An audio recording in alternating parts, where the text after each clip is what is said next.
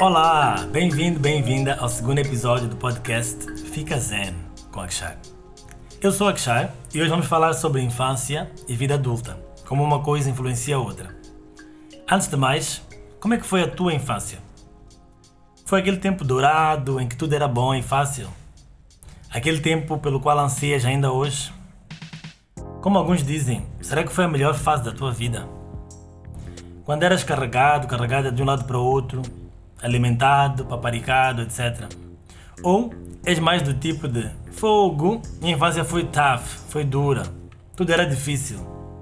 Eu não tinha direito de fazer nada, me obrigavam a ir para a escola, a fazer DPC, os trabalhos de casa, cartar água, etc, etc. Ou versões ainda mais animadoras ou mais desagradáveis disso. De uma forma ou de outra, todos nós tivemos infâncias que nos marcaram e que nos influenciam até hoje. Muitos passaram também por situações de violências, abusos, insegurança física, financeira, emocional e muito mais. Muitas das vezes essas marcas se revelam em formas de traumas, bloqueios, insegurança, baixa autoestima, baixa autoconfiança, medos, etc. A maior parte das vezes nem imaginamos que foi lá onde tudo começou, na infância. E que também temos coisas ainda não resolvidas, que se revelam no nosso dia a dia.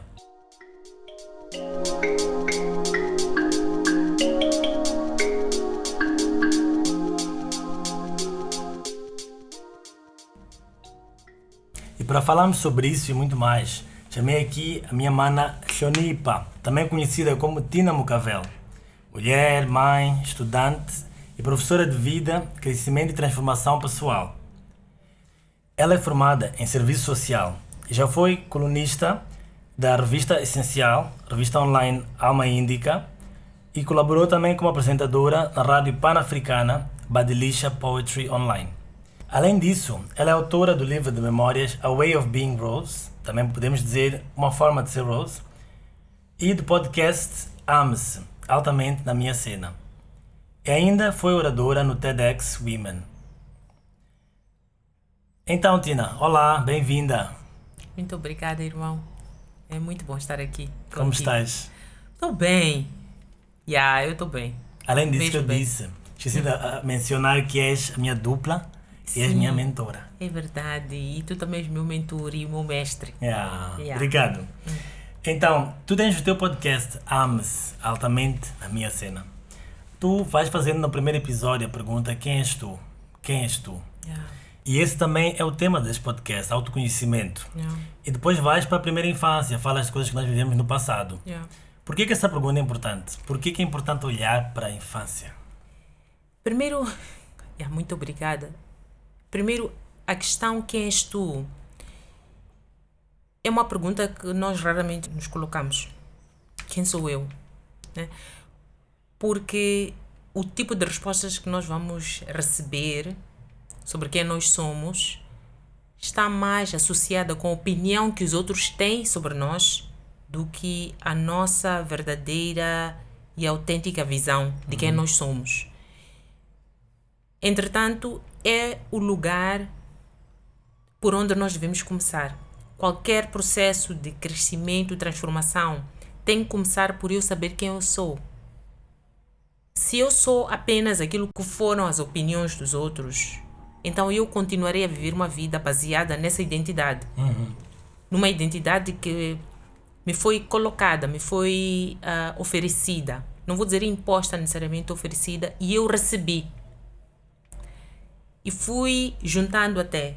De repente eu sou muitas coisas.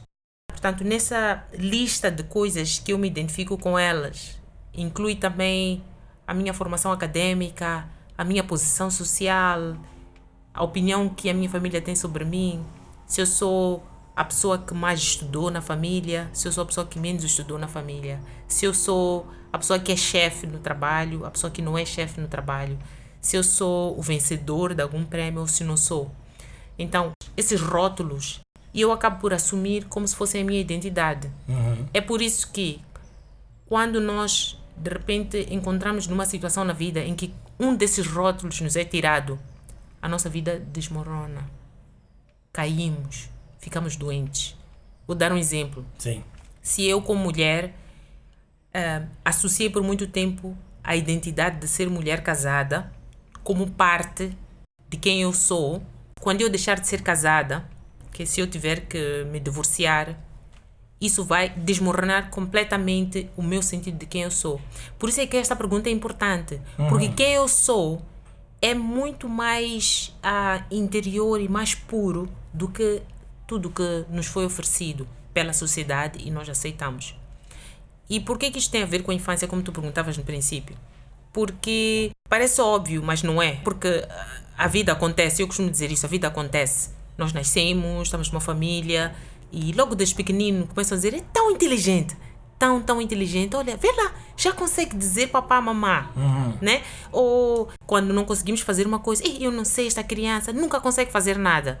Eu tenho um netinho, por exemplo, que chamam ele de educador, porque ele é, é a criança que ajuda as outras crianças e ensina as outras crianças. Então, a criança vai assumindo já desde pequenino estas identidades que lhe são oferecidas. Né? E porque os mais velhos é que têm autoridade em casa, né? as pessoas adultas é que têm autoridade em casa, elas é que cuidam, eles é que, é que trazem o conforto, o sentido de proteção, etc. Sim. Eu não tenho como desacreditar, eu sou uma criança, eu não tenho como desacreditar. Posso me rebelar e não aceitar esses rótulos, mas não tenho necessariamente como desacreditar. Eu lembro que o meu filho, quando era mais novo, eu chamava ele de baby. Um dia ele disse: Mãe, eu já não sou baby, né? porque eu não sou bebê. Sim. Então, é, se a criança não tem voz para interromper isso, né? se vive numa família em que não lhe é permitida essa voz, Sim. então ele vai ser bebê para sempre.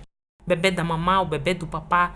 Seja lá qual for a identidade que lhe oferecerem, Uau. se a criança não tem voz para interromper esses rótulos, então a criança vai carregar aquilo para sempre. É por isso que tudo começa na infância. Na verdade, tudo até começa no útero também. Uau. Tudo até começa Vai lá. falar um pouquinho mais sobre essa questão do útero também. Yeah. Um, mas com tudo isso a falar dos rótulos que são muitas vezes oferecidos, Hum. há uma coisa que também mencionaste que me chamou a atenção. Que muitas pessoas, muitos de nós, Yeah. se veem como um erro, um pecado, um Yeah. desperdício de espaço, etc. Hum. De onde é que vêm essas ideias? É Yeah. do mesmo lugar? E por que que essas parecem prevalecer? Yeah. Eu penso que as origens são várias, né? E eu não tenho o domínio de todas, mas posso dar alguns exemplos, né? Uhum. Tem o espaço familiar, né, que é mais a família nuclear. Depois tens o espaço social, que está muitas vezes até associado com as religiões, né? Certo. Se começarmos pelo espaço mais social, né? Muitos de nós que eh, viemos de famílias que eram eh, religiosas e que acreditavam num- numa religião que vê as pessoas, os seres humanos, como um pecado. Portanto, tu nasces, és um pecado Automaticamente. automaticamente, até passares por um processo e determinados rituais religiosos, tu ainda és pecador. Então, se tu és pecador, então é como se tu já nasceste com uma mancha. Tu não és uma pessoa pura. Tu já estás errado à nascença. Então, tu tens que passar por um processo de purificação que é feita por aqueles que já existiram antes de ti, que é para ser aceito como um ser puro. Uau. Esse é o primeiro grandíssimo erro social, né? Sim. com todo o respeito pelo papel importante que as religiões têm na vida das pessoas e o papel importante que têm de orientar as pessoas no sentido de desenvolver princípios e valores. Para mim, quer dizer, não consigo aceitar né, das religiões. Então, tu já nasces, és um pecado, és uma coisa errada, até passares por um ritual de purificação. Ok. Não vou chamar os rituais aqui para não dar nomes, Sim. não é necessário, mas muitas pessoas sabem o que eu estou a falar. Tens esse. Mas depois tens aquele em que tu nasces numa família onde os adultos à tua volta têm uma expectativa daquilo que tu deverias ter sido, né? Sim. Então tu és uma criança que podes ter vindo ao mundo eh, e tens uma energia muito e eles queriam um bebê calminho. Sim. Eu vi assim um, um, um daquelas banda desenhada, né? Sim. Que, que uma mãe, uma mãe pato dizia ao bebê pato, né? Tu estás a tornar muito difícil para mim ser uma mãe perfeita, né? Quebrar com todas Yeah, por- exatamente, porque o que tu estás a mostrar que és desafia aquilo que eu acho que tu deverias ser, Hum, né? Tens essa parte. Depois tens a outra que a criança que é uma bola de energia, pode ser uma criança que vê o mundo e tem eh, uma deficiência física, mental ou alguma coisa que eh, não é convencional em termos do seu, do seu cérebro, etc. Sim. E, e aquilo que nós eh, rotulamos como uma criança com necessidades especiais, etc. Então, tudo isso causa um, um desequilíbrio nas pessoas mais velhas. E elas precisam que tu sejas uma coisa que tu não vieste aqui para ser. Então é aí onde começa tudo, na infância. Mais à frente depois podemos explorar. Sim, e a pessoa acaba sentindo também como se não fosse suficiente, né? Exatamente. Porque nunca consegue atingir aquelas expectativas Exatamente. dos pais, Exatamente. dos mais velhos. Yeah. E falavas agora do útero, não sei se é onde começa. Eu queria saber, na infância, ah, seja na gestação ou na Hum. Yeah. Hum. primeira infância, quais são as situações mais comuns, mais frequentes, Hum. Yeah. que nós, os mais velhos, às vezes ah, submetemos as crianças sem saber Yeah. que aquilo pode causar alguma espécie de sequela, Isso. seja emocional, Yeah. seja de qualquer outra ordem. Vou usar este exemplo, ok? Eh, Sem absolutamente nenhum julgamento, né? Para tu comeres né, um, um alimento qualquer, sejas vegetariano sejas carnívoro, comes assim um. Vamos falar assim, na nossa cidade nós gostamos de frango assado, né? Uhum. Para tu comeres um frango assado delicioso, nós só de- dizemos que este frango assado está delicioso quando está bem temperado. Aham. Yeah, exatamente. Então, ele tem que passar por um tempero e tal, tem que ficar assim umas ourinhas, entrar bem. Uhum. Depois, quando tu pões aquilo no, no carvão, é diferente até de quando tu metes no forno. Isso. É uma coisa diferente. Aquele cheiro do carvão, tudo aquilo faz com que o frango eventualmente seja um frango delicioso ou básico, Sim, né? sim. Ok. Então vamos imaginar um embrião que vai crescendo vai se tornando bebê no útero da mãe. Sim. Este embrião recebe a água que a mãe bebe, recebe os alimentos que a mãe consome, recebe todos os nutrientes. Tudo que a mãe ingere, o bebê recebe. Verdade. Agora, se tu tens, por exemplo, medo de um cão, né? Sim. E tu reages negativamente quando né, ficas assustado quando vês um cão, né? Aquilo traz uma química qualquer no teu corpo, então o coração bate, alguma coisa.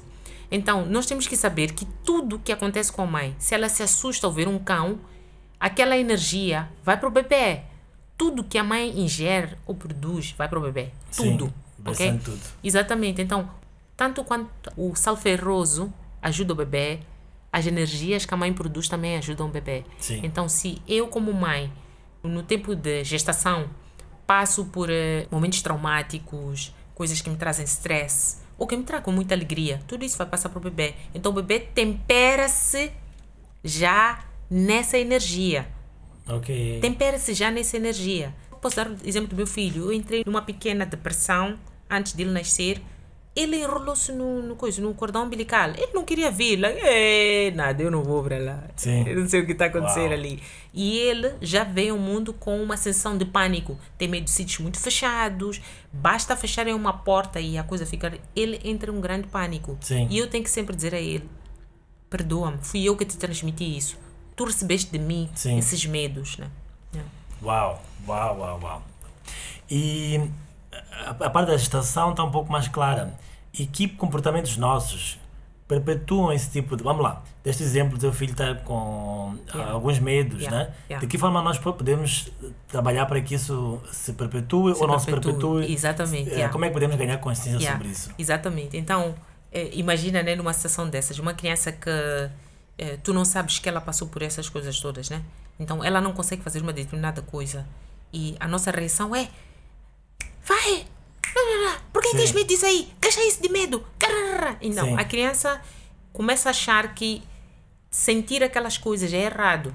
Né? Sentir medo é errado, ahm, sentir pânico é errado. Então, o que, que ela começa a fazer? Ela começa a camuflar, fazer de contas que não está a sentir, e etc. Mas isso não é real, porque não está resolvido. Não houve Sim. uma conversa que resolvesse aquilo. Né? Uma criança tem uma bolha de energia, quer subir em tudo, quer mexer em tudo, quer. Então, a tendência, como ela ainda está em processo de descoberta, é puxar, partir, levar sem pedir, porque ela, ela quer ver, tem curiosidade, quer. E nós, sai daí! Pá, pá, pá, pá." Sim, E Sim. é desafiante para ambos os lados, tanto para a criança como para os pais. claro. É desafiante para ambos os lados, mas muitas vezes, como nós não sabemos por que, que esta criança é assim ou por que, que ela faz isto, não investigamos, é, nós vamos tentando castrar aquele aspecto sem primeiro resolvê-lo. Você está a chorar. Você não é homem. Hum? Uma criança de 4 anos é uma criança. É. Você está a chorar. Mas porque ela tem um pênis, não pode chorar. Tem 5 anos. Você é homem. Você não é homem. Homem não chora. Homem não chora. Então, mas é uma criança. Sim. Apesar de ter pênis, não significa que ele não é uma criança. Então, nós vamos perpetuando estas coisas. Impedir que a criança se revele porque queremos que ela imediatamente assuma as identidades que nós achamos que ela tem que assumir nesta vida. Uhum. E como é que nós, em adultos, podemos olhar para nós e ver se será que eu também passei por isso? Será que eu também tenho alguma coisa hoje Yeah. que não começou hoje, não começou há um ano, mas começou antes de eu me conhecer como pessoa, por exemplo? Sim, temos. E é uma coisa muito simples. Quando eu aprendi que era uma coisa muito simples, eu disse: "Ah, nada, este professor aqui está a nos enganar. O professor que me ensinou a mim e tanto a, a minha comunidade de colegas neste processo de crescimento pessoal e desenvolvimento pessoal, eu fiz, portanto, eu fiz uma formação em desenvolvimento pessoal Uhum. ah, muito intensiva de dois anos. Depois fiz uma formação como Spiritual Life Coach, que foi mais um ano. Então foram três anos de trabalhar o meu dentro, o meu fora e, e entender melhor o ser humano. E uma das coisas que um dos meus professores ensinou-nos sobre como é que nós descobrimos se quem está a reagir é aquela criança ou se é o meu eu adulto é a mudança do humor. Uau! Yeah. Quando nós mudamos de humor e, uma coisa é como se fosse um gatilho Sim. dentro de nós, né? Porque acontece alguma coisa à nossa volta. A primeira pergunta que eu me faço é, principalmente quando eu começo a descarrilar mesmo, num mau humor terrível. A primeira pergunta que eu me faço é: quantos anos tens? ok. Perguntar assim mesmo quantos anos tem. Yeah, quantos anos tens? Yeah. Uma vez, vou te contar uma história, uma vez, eu estava numa situação de trabalho e estava a sentir-me atacada pela responsável do departamento onde eu estava, né? Sim. Então ela começou a ligar para mim muitas vezes e eu não atendia o telefone. E foi um, um gatilho dentro de mim, comecei a ficar mal-humorada. Eu perguntei, Tina, quantos anos tens? Sabes qual foi a resposta? Cinco! Uau! Tenho cinco anos. Neste momento, eh, eu como uma criança de cinco anos não quero isto, né? Então, essa é uma forma de, de nós de nós identificarmos se o que é que está a acontecer, né? Existe um processo Uhum. que acontece conosco de forma automática, mas nós não temos nome para dar porque no nosso vocabulário do dia a dia nós não falamos de desenvolvimento pessoal. Esse processo chama-se ciclo de escuta interior. Né? É uma tradução direta que eu estou a fazer do Inner Listening Cycle. Ok. Né? O ciclo de escuta interior. O que acontece? Pensamento, emoção, ação. Pensamento, emoção, ação. Então eu penso numa coisa, aquilo dá-me uma reação emocional Sim. e eu imediatamente tomo uma ação. Essa ação não precisa ser física, pode ser eh, uma ação dentro de mim, uma decisão, né, daquilo que eu vou fazer. Sim. Então, o que que acontece? Vou dar um exemplo, estás no trabalho e vem a tua colega e começa a zangar contigo. Quem é que deixou aqueles papéis ali, não sei das quantas. Então, o meu primeiro pensamento é ela está-me a chamar de desorganizada Sim. né? Ela está-me a chamar de desorganizada. Então eu vou para um sentimento. Sinto-me atacada. Depois aquele sentimento vai para um lugar de ação. Yeah, ela de ver. Vou fazer não sei o que, que, que, que, que, que, que quer lhe fazer ver. Ou pode ser uma reação de falar também. Pode ser uma ação de falar. Não fui eu, não sei o que, porque toda hora estão a acusar. Porque... Então nós nem percebemos que houve um processo todo de escuta, emoção, ação, escuta, emoção, ação. E depois começamos a descarrilar, descarrilar, descarrilar. Então, a mudança do humor é um bom indicador de que neste momento não é a pessoa adulta que está a agir. Mas não há um risco de, por exemplo, sempre que eu mudar de humor, perguntar-me que idade eu tenho, de se tornar também uma forma de autocobrança. Porque eu não devia agir com a idade que eu tenho, ou, ou, ou não devia agir com, como se fosse uma criança de 5 anos. Não, não se pode tornar uma coisa perigosa para mim? Não.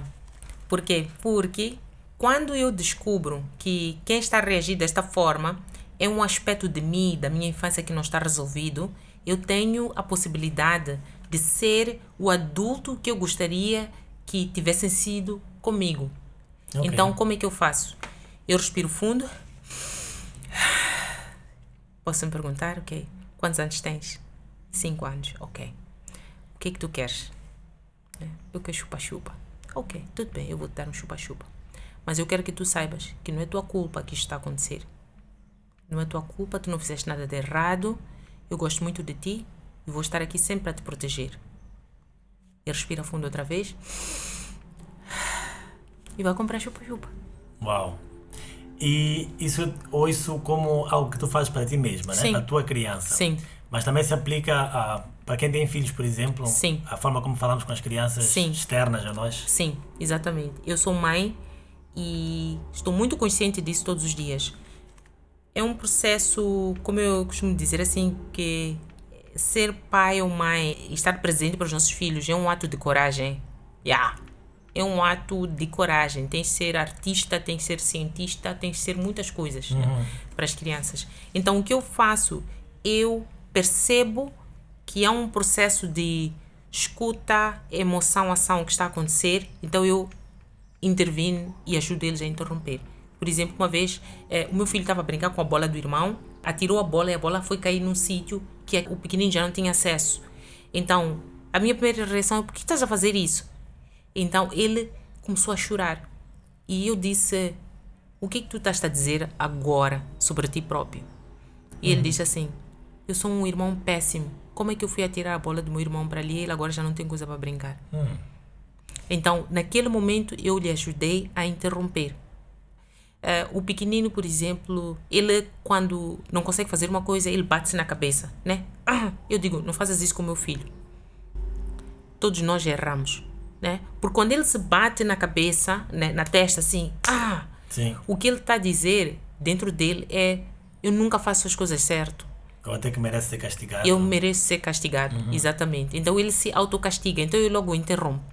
Hello, não fazes isso com meu filho, né? E peço para pedir desculpa. E mesmo quando nós temos um, um, uma, uma conversa, uma discussão sobre um comportamento que foi extremo do lado dele, e, e ele pede desculpas, eu digo, peço para pedir desculpa ao teu corpo e à tua cabeça também. Então, que é para ele também aprender a, a auto-perdoar-se pelas escolhas que ele faz, que depois trazem um resultado que não é bom nem para ele, nem para as pessoas à volta. Então, são essas algumas coisas que eu vou fazendo. Sim. Não, fazem, não faço na perfeição, mas são coisas que nós, como pais, podemos ajudar os nossos filhos. Que é interromper a escuta e os nomes que as crianças começam -se a dar a elas próprias quando elas não conseguem fazer uma coisa de acordo com o padrão que foi estabelecido na família ou na escola, ou seja lá onde for. Isso traz uma pergunta. Muitas pessoas dizem agora assim: mas nós fomos educados com muita porrada, com muitos gritos, estamos aqui perfeitos, estamos muito bem, nada de mal aconteceu e eu sou uma pessoa normal. O que é que tu costumas dizer? Como é que tu entendes e reages a isso? Olha, eu não posso falar pelos outros, eu só posso falar por mim, Sim. né? E o que eu posso dizer é que muitas escolhas que os meus pais fizeram, os meus pais fizeram algumas escolhas acertadas que me ajudaram a estar aqui onde eu estou. Mas as escolhas, muitas escolhas que os meus pais fizeram, que, que trouxeram marcas e mágoas e etc, etc, a repercussão foram as relações que eu tive com as outras pessoas, no trabalho, nas relações amorosas com amigos, etc. Um exemplo. Muitos de nós achamos que é normal agradar os outros toda hora. Alguém liga, Epa, é, estou a precisar de um taco, pá, tira, dá. Um amigo precisa de 500, tira, dá. Um amigo precisa de 5 mil, tira, dá. Um amigo precisa de 100 mil, tiras, dá. Ok? Nós achamos que isso é normal. Isso não é normal. Não é normal. Não é normal tu seja uma pessoa que está 100% 24 hours a servir os outros. Nós estamos aqui para viver de forma uh, simbiótica com os outros seres humanos. Precisamos uns dos outros né, para, para viver como seres sociais. Mas não é normal nós criarmos uma relação de para eu ser gostado, eu tenho que fazer coisas pelos outros.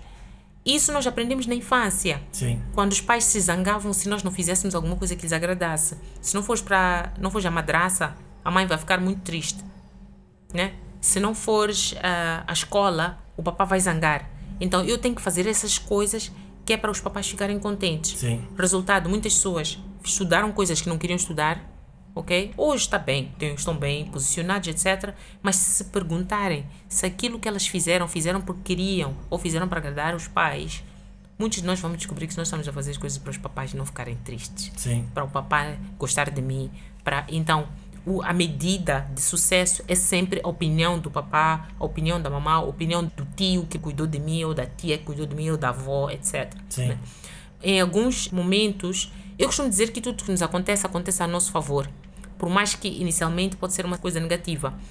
Mas isso não é razão para eu dizer que o facto de ter levado porrada é o que me ajudou a chegar aqui. Porque o facto de eu ter levado porrada ou ter sido castigada, ou ter sido inibida de, de ser eu própria, teve repercussões. Eu, se calhar, não desabrochei como eu queria desabrochar na vida, sempre por medo de ser eh, apontada, mandada calar, etc. Então, Sim. nós nem percebemos que damos 50% do nosso potencial na vida porque crescemos eh, em famílias que nunca nos deixaram ser 100%.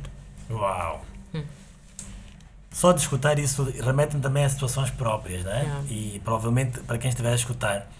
E falavas da, de como isso afeta também as nossas relações interpessoais. Uhum. Deste bons exemplos, mas gostaria de ouvir também um exemplo, talvez, de uma relação afetiva ou na escolha do, do trabalho que nós fazemos, uh, uhum. no local onde vou trabalhar, com que tipo de pessoas eu vou me envolver no dia a dia.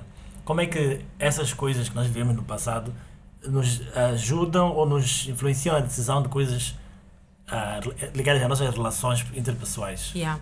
Eu tenho estado a acompanhar recentemente uh, pessoas bem-sucedidas, né? Pessoas uh, que deram-se muito bem na vida e elas têm uma mistura de, de como se diz, de, de backgrounds, né, de infâncias. Algumas tiveram infâncias muito difíceis, outras tiveram infâncias mais uh, mais leves, vamos assim dizer, em termos de Sim. acesso a recursos, etc. Mas há elementos que eles diferenciam de muitos de nós. E o, o elemento principal que os diferencia é a opinião que essas pessoas tinham sobre elas próprias desde criança. Hum.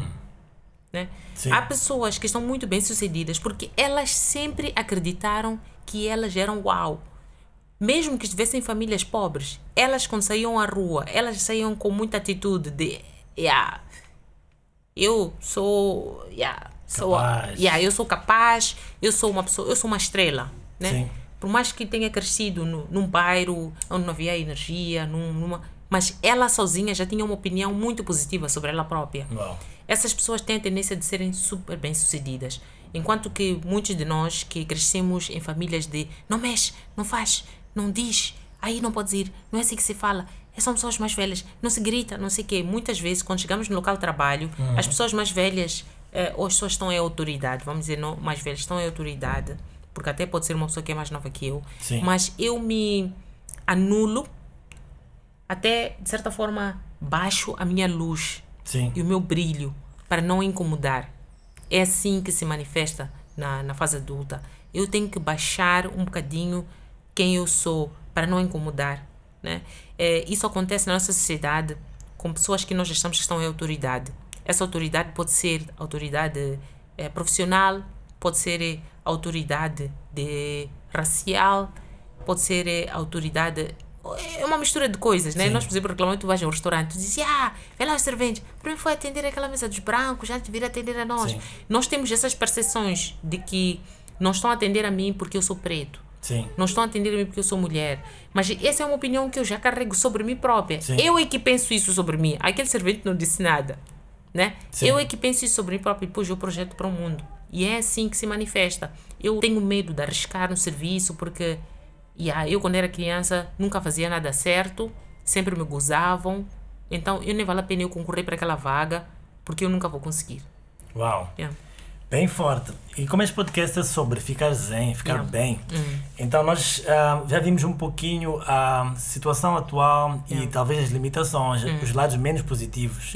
Então, onde é que estão as soluções? O que é podemos uhum. fazer para ficar cada vez melhores, para ficar cada vez mais zen? Uhum. Então, em relação a esta coisa da, das identidades, da infância, etc., eu volto outra vez para a questão que tu trouxeste no princípio, que é pergunta-te quem sou eu? Quem sou eu? Ah, quem sou eu? que não esteja associada a se estudei ou não estudei? Quem sou eu que não está associada a que família, do, família eu venho? Quem sou eu que não esteja associada à religião? Quem sou eu? E para mim, o que eu ofereço né, às pessoas, porque eu sou uma orientadora de vida, né, o Spiritual Life Coach, o que eu ofereço é que eu recebi esta revelação que tudo que veio ao mundo de forma natural veio aqui porque é necessária nesta vida, neste mundo. Então, este é o ponto de partida. Então, se eu me vejo como um ser necessário, tanto quanto o mar que veio aqui, ninguém obrigou o mar a vir, né? veio de forma natural, as montanhas, os animais na floresta, os pássaros que voam, a lua, o sol. Se eu me vejo como parte integrante dessa natureza, né? Então eu já sei que eu sou muito mais do que os rótulos, em primeiro lugar. Então eu sou um ser necessário, importante, tenho que estar aqui. Eu tenho que estar aqui. A minha presença é necessária. Então agora eu tenho que fazer a escolha de se eu quero ser uma presença benéfica ou maléfica. É uma escolha, né? E ser uma presença benéfica significa que eu vou me permitir revelar de dentro de mim todo o meu potencial, né? Todo o meu potencial. Então, eu, eu acho que essa é a primeira escolha, essa pergunta, responder essa pergunta, quem sou eu para além dos rótulos, né? Sim.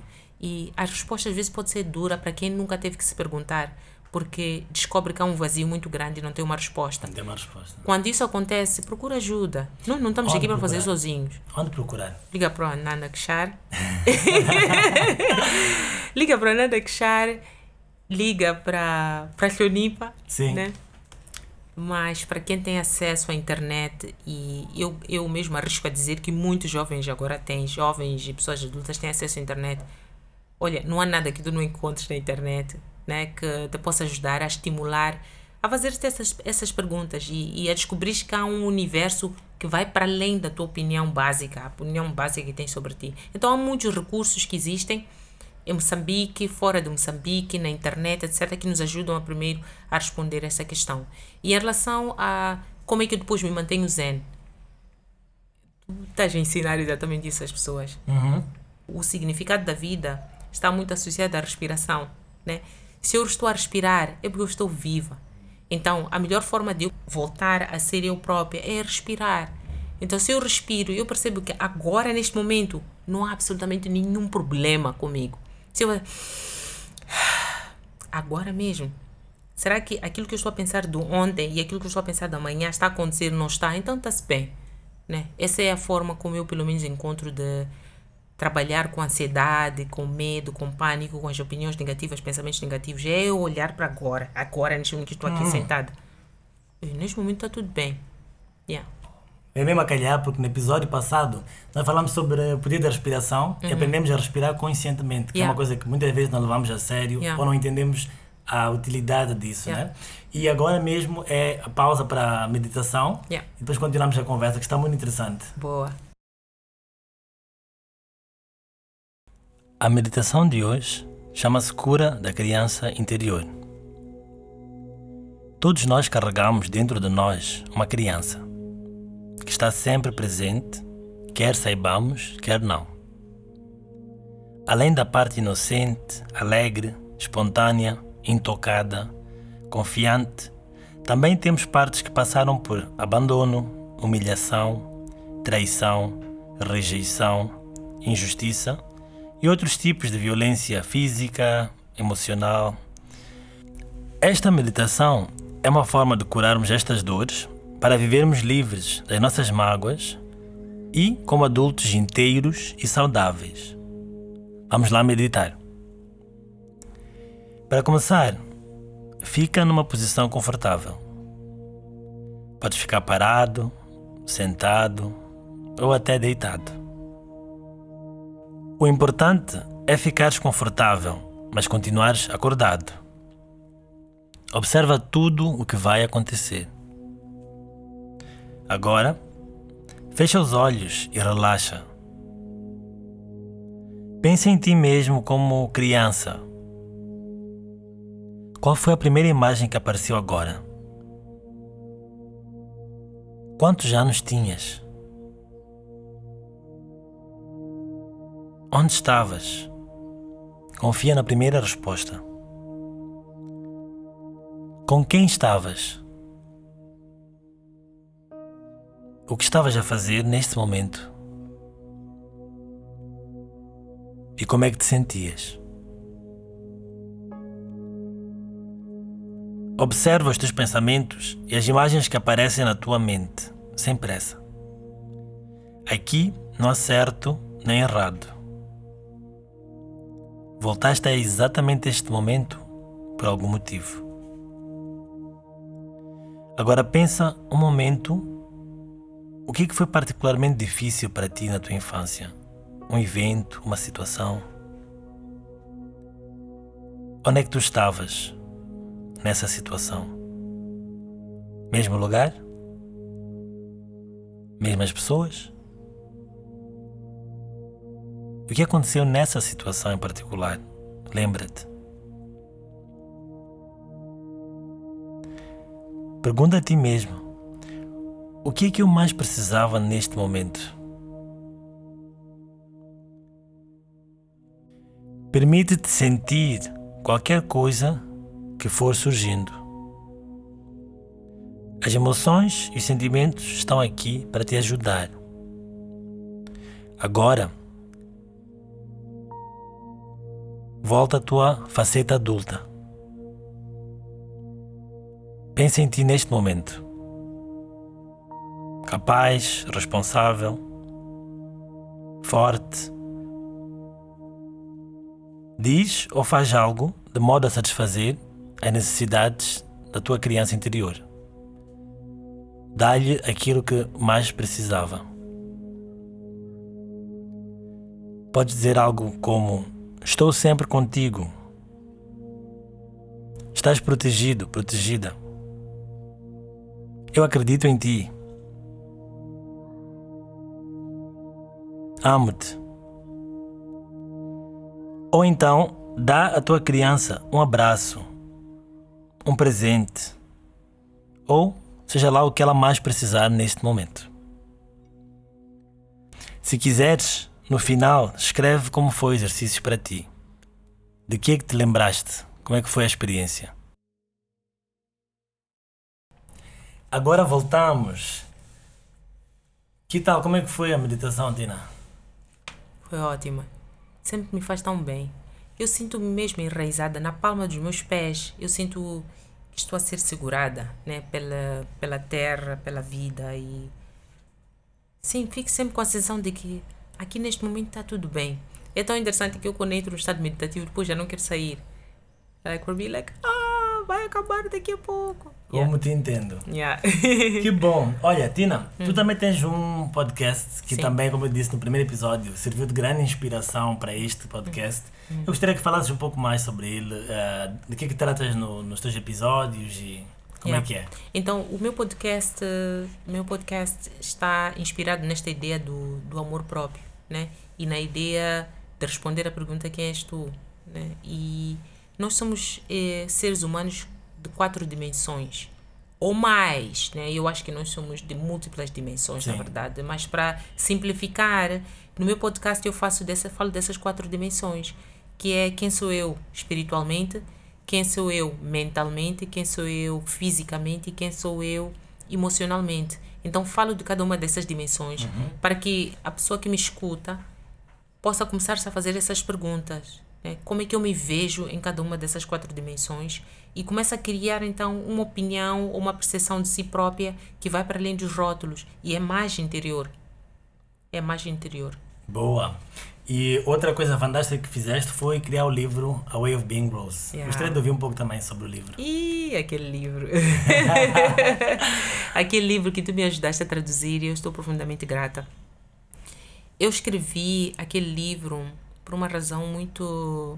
Vou simplificar as razões, né? Porque há várias razões, mas a principal razão, Akshar, é que quando nós vivemos uma vida, temos uma infância desafiante, temos uma adolescência ainda mais desafiante, temos uma fase de início da, da nossa vida adulta ainda desafiante. Quando eu falo desafio, estou a falar de não ter opinião própria, não ter amor próprio, não ter respeito por nós próprios, não termos sabermos fazer escolhas acertadas, Sim. eh, esse tipo de coisas, né? Que depois entramos em sarilhos. Quando isso acontece, nós achamos que temos um passado sujo, né? Yeah. Muitos de nós achamos que temos um passado sujo e, como consequência, temos medo que as pessoas nos descubram. Vivemos com segredos, né? Temos medo daquelas cambalhotas que andamos a dar. Eh, quando eu falo de cambalhotas, estou a falar de, eh, de relações sexuais, relações interpessoais, etc. Eh, escolhas que fizemos em relação a parceiros, etc. Que neste momento percebemos que foram escolhas que não nos dignificaram e não nos edificaram como Sim. pessoas. Então tornam-se segredos e temos muito medo que alguém um dia vá abrir aquele baú e vai descobrir que eu já fui isto, isto, isto, isto, isto. Para as mulheres, principalmente, nós vivemos com muita culpa e muita vergonha, porque há escolhas que nós temos que fazer que foram muito difíceis. Fazer abortos, ok? Portanto, interromper gravidezes é uma das coisas mais que as muitas mulheres carregam como vergonha. Uhum. Muitas mulheres, ok? Mais do que imaginamos. Mais do que nós imaginamos. Muitas mulheres atravessam fronteira, vão fazer, vão interromper gravidez fora do país, etc., porque têm medo de fazer aqui porque alguém vai ficar a saber. Esse tipo de coisas, sabes? Um, relacionamentos que não deram certo, que achávamos que tinham que dar certo. Relações, relações extramaritais, esse tipo de coisas Sim. que nós achamos que criaram uma mancha muito grande no nosso passado e que não queremos que ninguém saiba. O que eu fiz foi reconciliar-me completamente com o meu passado. Não há nada que alguém possa me dizer sobre mim que não esteja no meu livro. Uau! Eu li, é muito forte. E não é para fracos, posso dizer. Yeah, não é para fracos. Jonipa, estamos já na reta final. Ah, muito obrigado por ter estado aqui, por teres partilhado tão sabiamente como sempre. Ah, alguma coisa também que ainda precisamos saber sobre a infância, sobre como a nossa vida adulta é influenciada por coisas que aconteceram no passado, sobre dicas para ficar bem. Sim. Então, em relação a esta conversa da criança interior, né, é uma conversa que eh, às vezes parece muito mística, né? E só as pessoas que estão na meditação, etc., que entendem. É uma coisa muito simples. Na, na nossa infância, houve interrupções, né? Houve um processo não interrompido e não resolvido. Então, esses momentos na infância, onde ninguém nos explicou nada, ficam parados. Tu ficas parado ali, né? Por exemplo, quando faleceu o marido da minha irmã, os meus sobrinhos tiveram uma reação, né? Ninguém explicou às crianças, então ela ficou parada no tempo. Onde é que foi o meu pai? Ninguém explicou. Tu cresces toda a vida, ninguém te explica nada. Então, são esses momentos em que não houve uma explicação e um desfecho que cresce, levam, levamos para toda a vida. Então, quando nós falamos da criança interior, nós não estamos a falar de um bebê, estamos a falar de aspectos da nossa infância, adolescência, que não ficaram fechados. Ninguém explicou nada, Sim. ninguém me ajudou a resolver, então eu carrego comigo para sempre. Porque está dentro de mim, o corpo se lembra de tudo, ele vem sempre ao de cima. Quando acontece uma coisa, como tu sabes, o cérebro não sabe diferenciar se é 1985 ou 2021. O cérebro não sabe diferenciar. Pensa que está a acontecer outra vez. Agora, sim. Pensa que está a acontecer agora. Então, este exercício que eu falei brevemente antes, quando estamos a falar, que é respira fundo. Quantos anos tens? Ok, 14. Ok. Isto faz-me lembrar quando eu tinha 14 anos e alguém me disse isto, ou meu pai fez isto, ou minha mãe, ou meu ex-namorado, ou a pessoa da igreja, da mesquita, whatever, fez isto. Isto aconteceu comigo e depois eu fiquei com medo de. Então, quando isso acontece, o aspecto de mim que é adulto tem que consolar aquela criança. E a forma como eu ofereço, que eu também aprendi a fazer, é respirar fundo e dizer a esta criança: não é tua culpa, tu não fizeste nada de errado. E eu escolho sempre te amar e cuidar de ti. Conta comigo, eu estou aqui. Eu amo- amo-te incondicionalmente. É a forma como eu faço sempre, todos os dias. E também perdoar, perdoar aqueles adultos, perdoar, perdoar, perdoar, perdoar e deixar ir. Boa. E qual é o livro ou artigo, vídeo, podcast que tu recomendas? São muitos. São muitos, Jack Char, porque eu procuro sempre Um que te causou impacto, assim, Impacto. é o momento que mais precisavas, por Olha, exemplo. eu, eu vou falar da, da, da, da minha professora, que é minha nossa mãe, né, do meu instituto, que é o Innovisions Institute for Spiritual Development.